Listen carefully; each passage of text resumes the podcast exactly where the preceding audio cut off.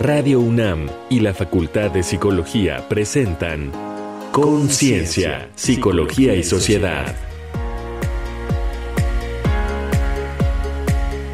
Psiconeuroinmunología, una rama psicológica por explorar.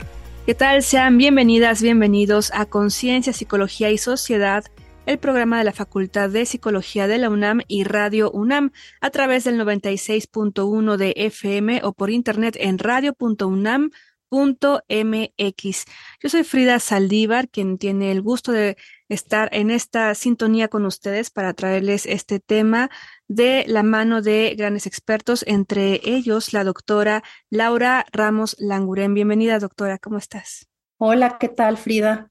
Con el mismo gusto que tú, también compartiendo contigo y pues con quien esté interesado, interesada en este tema, que es tan interesante, ¿no? El pensar qué pasa con nuestras emociones y con nuestras enfermedades, qué relación tienen, qué se puede hacer desde la psicología para modificar esta regulación entre emociones, sistema inmune y regularnos, ¿no? En cada situación que nos acontece día a día. Claro, y que de alguna forma son estos estudios recientes a lo largo de la historia donde se ya se puede dar pues más científicamente los hechos de cómo las emociones, el estrés, incluso la microbiota, por ejemplo, influyen en todo nuestro ser y todo es un sistema integral y pues por ello también desde luego lo psicológico es fundamental.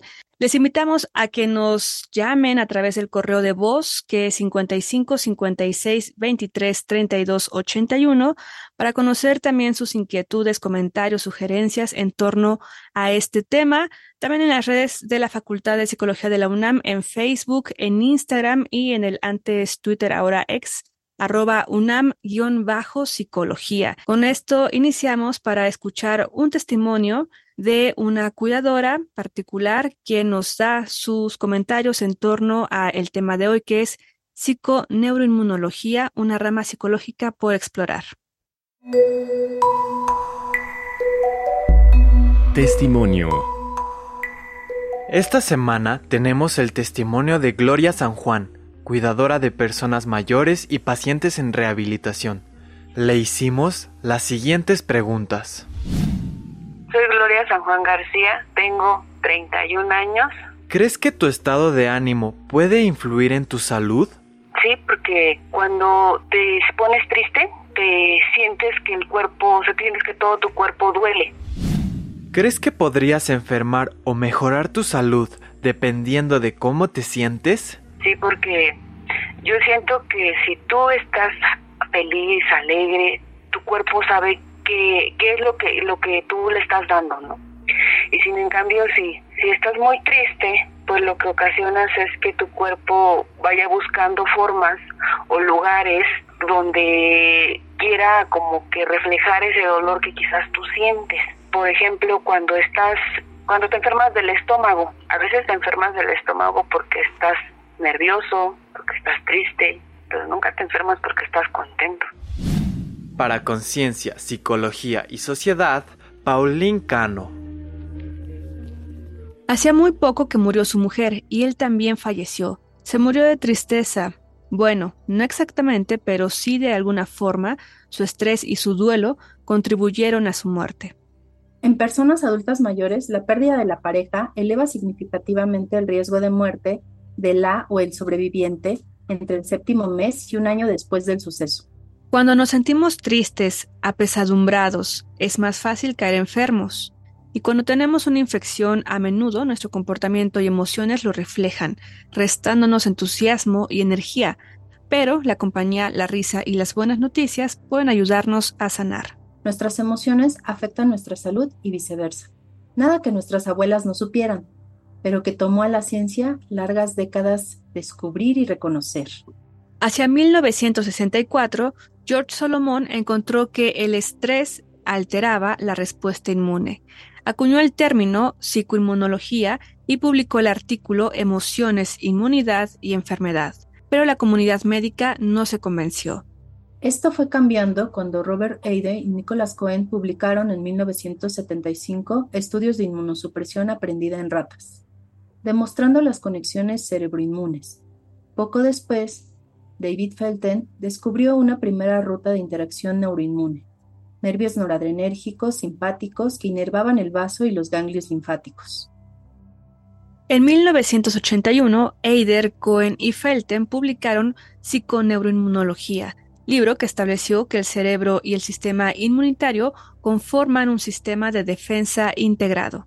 De entonces para acá se han descubierto más interacciones a nivel de inmunología celular, de reflejo inflamatorio del nervio vago, de expresión genómica en leucocitos y se vio que el estrés puede redistribuir la respuesta inmunológica, fortalecerla en una región mientras disminuye en otra. Entre las enfermedades que atestiguan interacciones entre el cerebro, el sistema inmunitario y la salud están desde el síndrome del intestino irritable, el cáncer y el VIH-Sida, hasta la cicatrización de heridas y el resfriado común.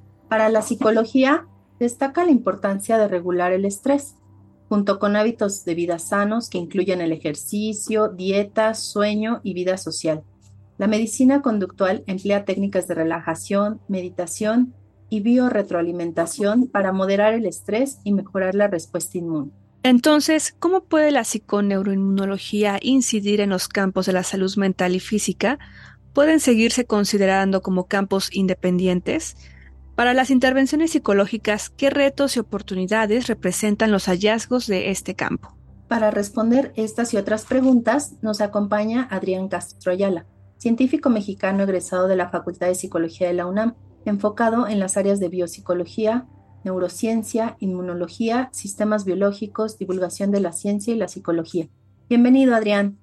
Buenos días, Laura. Muchas gracias por haberme invitado aquí. Es un honor estar con ustedes, con todos dentro de la producción y un agradecimiento a Radio UNAM.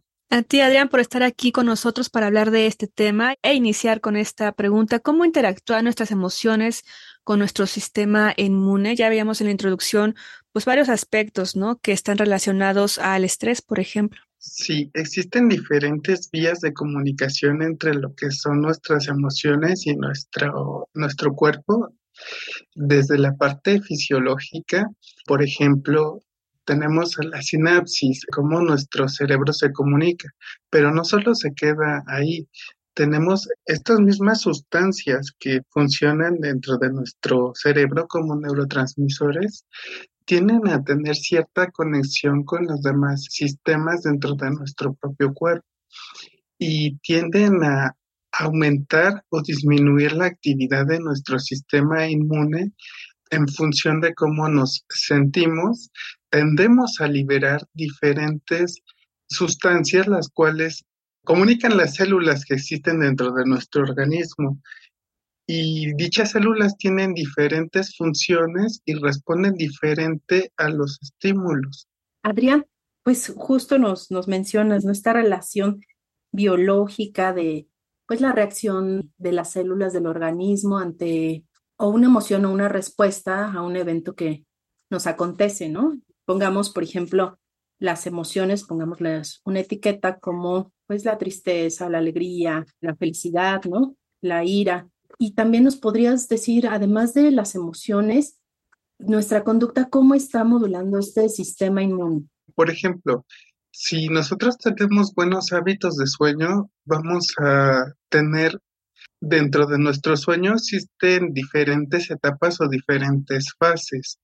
Hay una parte que le llaman de movimientos oculares rápidos o, sueño REM en inglés, el cual está relacionado con una mayor actividad regenerativa de nuestro cerebro y de nuestro cuerpo.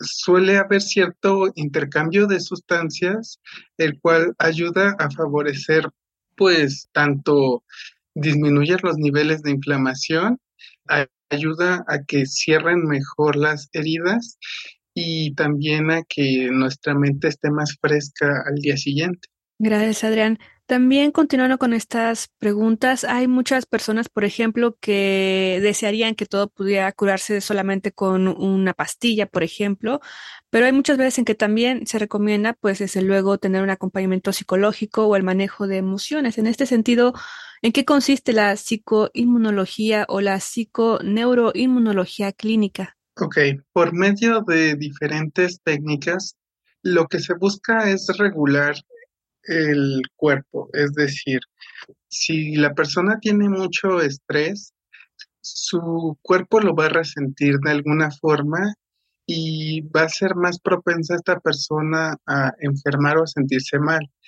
Cuando nosotros lloramos porque nos sentimos tristes, nos deshidratamos por medio de las lágrimas, perdemos sales y perdemos agua. Esto va a afectar a nuestro cuerpo fisiológicamente y al equilibrio que existe dentro de él, el cual se llama homeostasis. Y si esta homeostasis se ve alterada, nosotros vamos a tener una repercusión.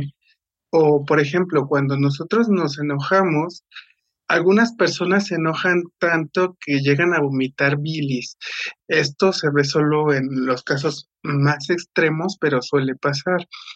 Y lo que se busca por medio de la psicología es buscar esta regulación sin necesidad de tomarse una pastillita o que a la persona se le inyecte algún medicamento.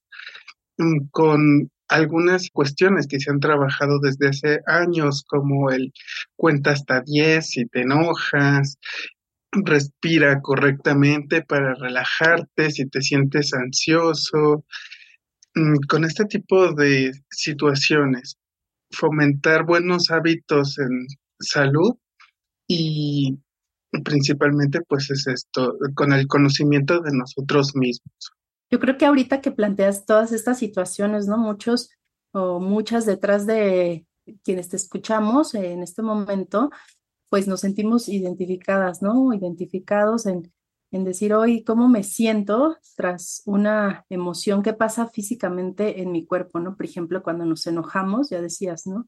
Se pudieran medir a, a lo mejor algunos niveles, pues, de sustancias en nuestro cuerpo, pero nosotros sí podemos identificar qué nos, nos genera esa emoción, por ejemplo, sudoración o sentir más calor o tensar músculos, ¿no? Entonces, justo nos, nos ayuda esta rama de la psicología a identificar todas esas emociones y bueno, pues qué tan efectivo es cuidar la salud mental justo para prevenir estas enfermedades. Bueno, es efectivo porque yo considero que de alguna forma todo lleva a un cuidado integral del ser más o menos está relacionado con la definición de salud que da la OMS, que no solo es la ausencia de enfermedad, sino el completo estado de bienestar. ¿Cómo lo podemos explicar o cómo podemos nosotros definir? Bueno, si me siento bien, es decir, no solo el, oye, ¿cómo estás? Y a lo mejor la persona ha tenido una mala racha, como dicen algunos coloquialmente, le dejó la pareja, perdió el empleo, y entonces nos responde, bueno, pues dentro de lo que cabe estoy sano o sana. Yo pienso que va más allá, porque si nos llega a afectar el sentirnos estresados, el sentirnos tristes, el sentirnos preocupados, tendemos a descuidar nuestra salud física cuando no nos sentimos a gusto, cuando no nos sentimos bien. El ejemplo más claro es el de la depresión. Muchas veces la persona lo deja todo y se descuida por esto. Gracias, Adrián. En este sentido, nos mencionas, por ejemplo, la tristeza, la depresión, el estrés, pero cuando se está, por ejemplo, en este periodo de, de duelo o similar, también como lo mencionabas, las enfermedades e incluso algunos accidentes podrían causarse debido a que uno, pues tal vez no está conscientemente todo el tiempo, ¿no? O como de una forma regular se podría estar. En este sentido, ¿cómo se comunica el cerebro y el sistema inmune? Bueno, se comunica por medio de conexiones nerviosas que se encuentran en nuestro sistema nervioso periférico y también se comunica por medio de hormonas.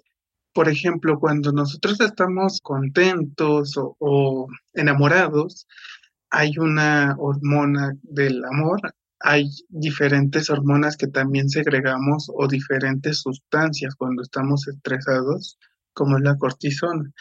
Si nosotros nos sentimos bien, nuestra salud va mejorando de a poco.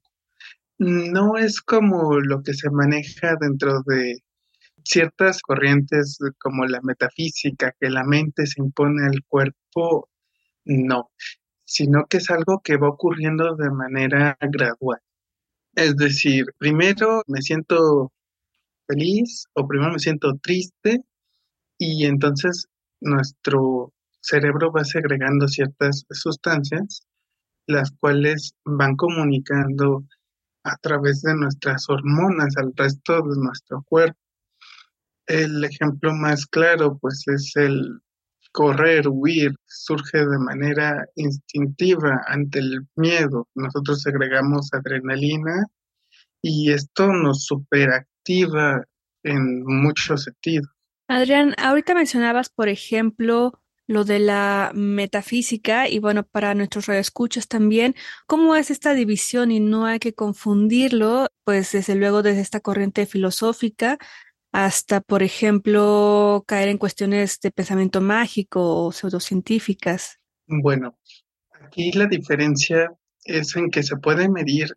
Nosotros eh, podríamos, si quisiéramos, que no es lo que la mayoría de la gente quiere, pues tomar una muestra de sangre antes de un examen de matemáticas y después del examen de matemáticas. Los niveles de nuestras células inmunes suelen ser diferentes cuando estamos estresados que cuando estamos relajados. Y si se dice, por ejemplo, dentro de la metafísica, que si lo piensas, lo generas, lo creas, pues por más que uno piense, ah, soy indestructible, nada me va a pasar, pues si tomas un cuchillo y estás cortando las verduras para preparar tus alimentos te puedes cortar si tienes un poquito de distracción cuando lo haces. Sin embargo, de lo que se trata la psiconeuroinmunología es de cuidarse. Si tú te cuidas, tienes una mejor salud. O sea, si la persona está infectada con VIH, por ejemplo, el virus ya lo tiene dentro de su cuerpo. Y la diferencia de tener SIDA y no tener SIDA teniendo VIH, se encuentra en lo que es la respuesta inmune de la persona. Hay personas con VIH que, bueno, lo tienen desde hace más de 10 años y cuidándose mantienen una respuesta inmune normal. Y entonces no se puede decir que tiene SIDA porque SIDA es la inmunodeficiencia. Y personas con VIH que tienen SIDA y pues antes se creía que si tenías VIH, pues ya te ibas a morir, estabas como condenado. Esa sería más o menos la diferencia que existe entre una y otra.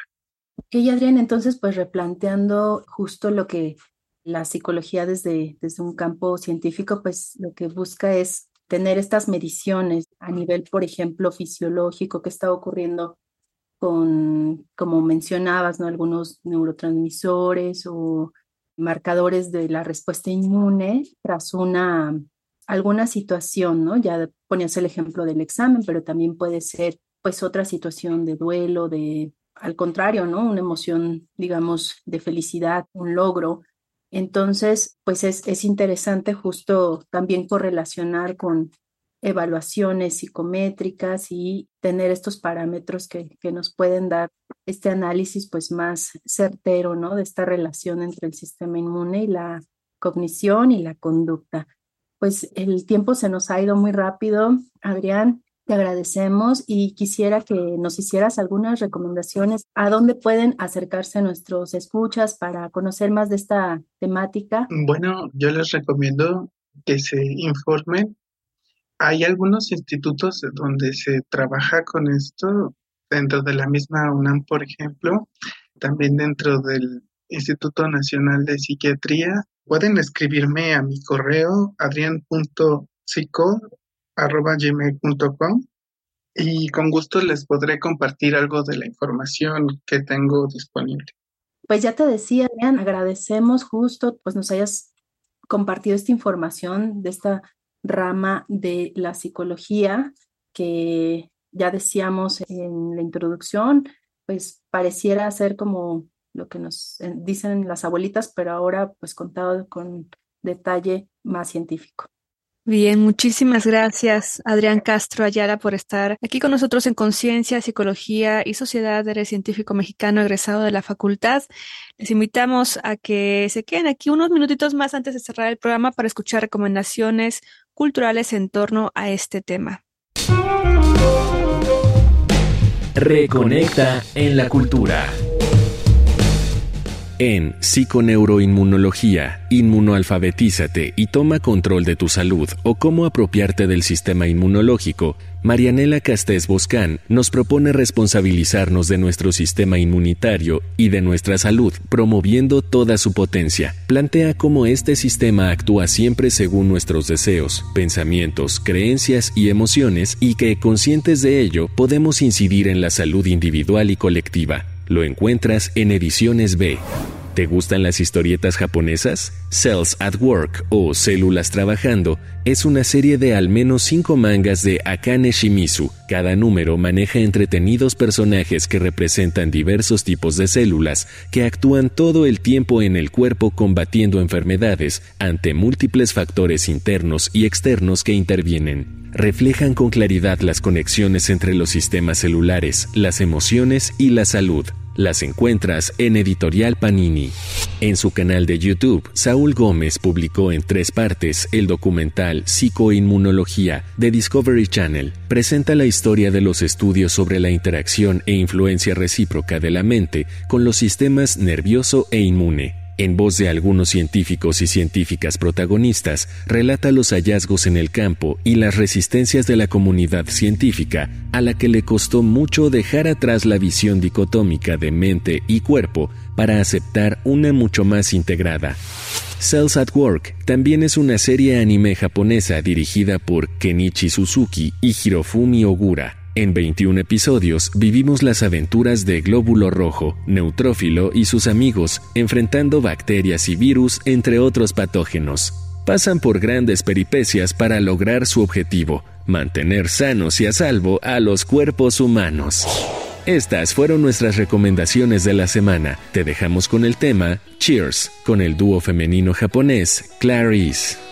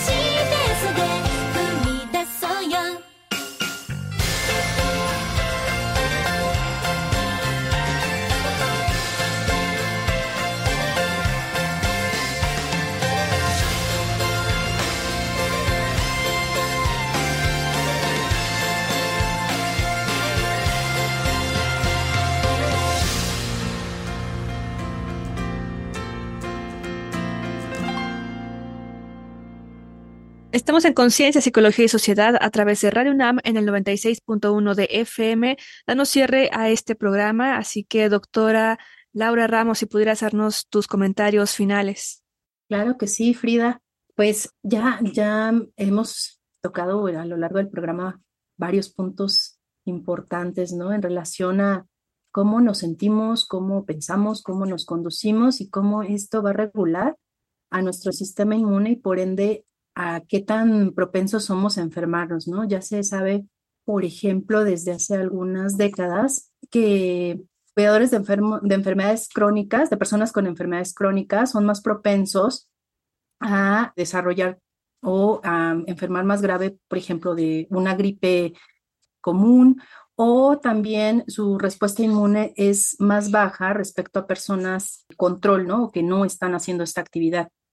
También pues se sabe que, que en ellos pueden las heridas tardar en cicatrizar mucho más tiempo que en personas que no están bajo este estrés constante de estar a cargo de una persona que está pues en una condición de enfermedad crónica. Entonces, pues bueno, vemos esta relación de el estrés, de el estar alterando constantemente a nuestras células, a nuestro organismo. ¿Y qué es lo que podemos hacer? Pues bueno, una, siempre estar atendiendo nuestra salud mental, estar conscientes de cómo nos estamos sintiendo y cómo eso desencadena en nuestra salud física, pues lógicamente buscar apoyo psicológico, cuidar nuestra alimentación.